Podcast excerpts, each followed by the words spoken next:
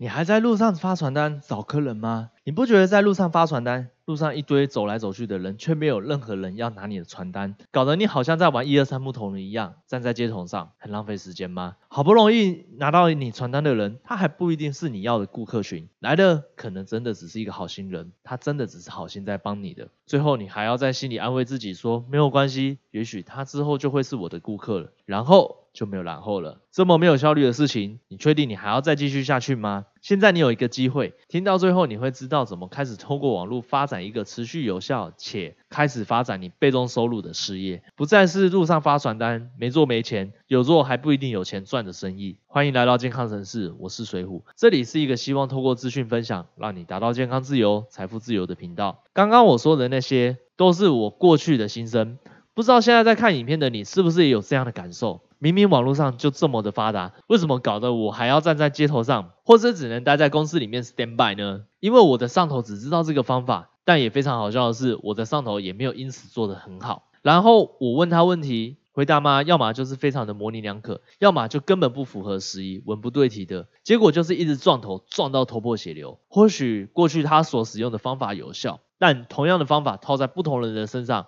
不同的时空下，它的结果就是不一样。这样的结果有多少人和我一样呢？至少我身边倒是有不少人有这样的状况。如果我早一点可以知道这件事情，并且坚持持续做网络经营的话，那我该有多好呢？对吧？那这支影片呢，其实是给受够了在路边发传单、一直找人、一直拉人的业务朋友，或者是想要在网络上经营事业的朋友。现在我就和你分享一下，为什么使用网络比发传单更有优势的七个原因。第一个，环保。当你手上拿到别人的传单的时候，你会做出哪一种选项？A. 看完之后收起来，想到之后再丢。B. 收到了当下马上看完就丢。不管怎么样，你看完这样的一次讯息之后，它就是一张废纸了。如果只有一张传单是还好，但是如果是上万张传单呢？可是，在网络上的话，如果你看到的是不是你想要的广告，其实你划过去就好了，但也并不会因此对环境上有造成什么样多余的负担。第二点，省金钱的成本，每一张传单都是钱了，即使它的金额单位非常的小，有可能也只是一个一两块甚至不到的一个单位，但是综合起来，它也是一笔非常可观的一个数量。然而，你做网络，你却可以透过各大平台的曝光。免费给别人看到，撇除掉我们做网络广告这件事情，做 YouTube、Podcast、IG、抖音等等的，他们都会是一个免费且可以被复制的广告。而且传单印了，你也是需要发传单的时间。这同时也扯到了第三点，省时间的成本。我们试想一下哦，如果我们今天要发一千张的传单给街上的路人，你需要花多少时间发呢？我们来试算一下，一分钟发个三张好了，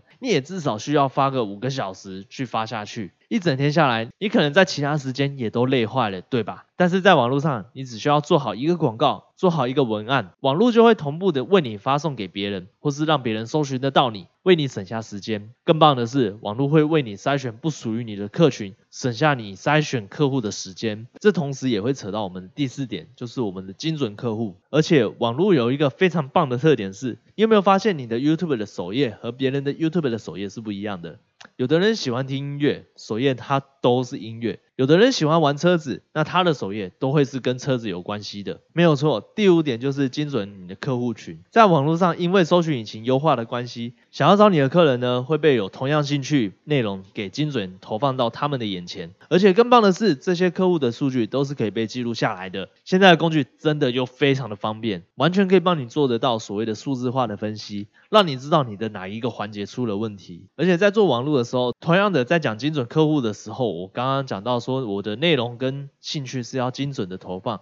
所以这也衍生到我们的第五点，也就是我们要做的是有意义的事情。一张传单上呢，它能给一个人的讯息是非常有限的，而且八九不离十都是跟卖有关系。谁会为了教育客人而去发传单，对吧？而且你拿到这些在卖东西的传单时，如果你觉得这不是你现在要的东西的时候，你会觉得这个传单是有任何意义的吗？然而在网络上。我们是更有办法做更有意义的内容给我们的客人看，教育我们的客人，传递我们的理念和价值给我们的客人，这样的结果会默默的为你建立起第六点，成为专家的形象。在不考虑金钱和时间的因素下呢，如果你生了一场不知道状况的病时，你会选择去医院看医生，还是去药局随便摸摸买个药来试试看？当然是去看医生，对吧？当你在网络上不断地创造有意义且有价值的内容时，你就会不知不觉成为别人眼中的专家。当你是专家的时候，会更轻松地拥有你意想不到的结果。最后一点，持续且被动。网络很特别。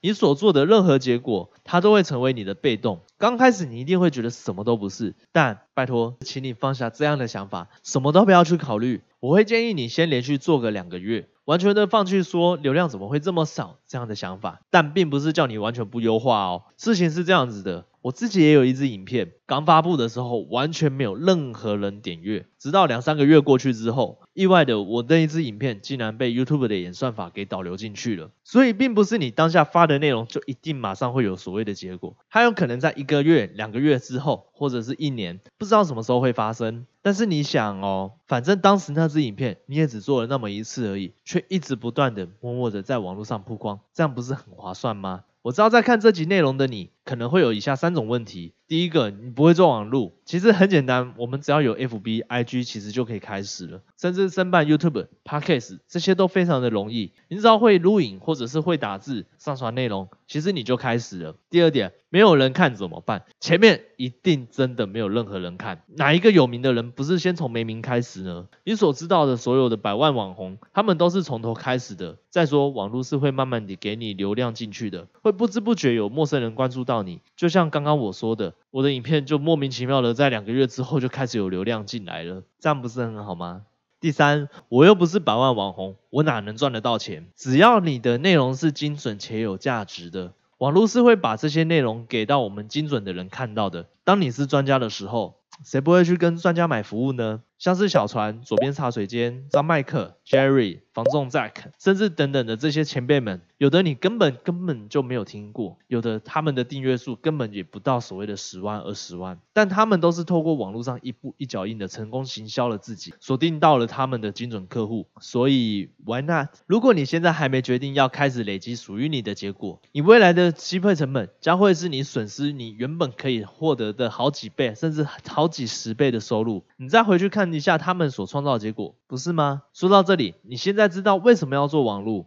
你现在也开始知道一些不是百万订阅的 YouTuber，他们一样能够赚到钱，而你现在完全看得到做网络的好处了，对吧？我知道你可能会想问，那怎么样才是算开始呢？其实最简单的方法就是从现在开始去接触到我刚刚所提的那几位自媒体的创作者，当时的我也是这样子开始的。从他们所分享很多非常有价值的内容学习，那就会是你的起点了。然后，我现在也正在筹备一个招募伙伴的三个月计划，里头我会教会你我是如何在网络上开始经营网络事业，并且运用策略，一套完整的系统，打造一个属于你的自动化销售系统，帮助你完成被动的零售收入的梦想，而不是只跟你空谈梦想。空谈心理建设。当这个计划筹备好时，预先报名的朋友，我会有一份大礼物要送给你。报名链接就在下面的第一个链接。最后，这个频道是一个希望透过资讯分享，让你达到健康自由、财富自由的频道。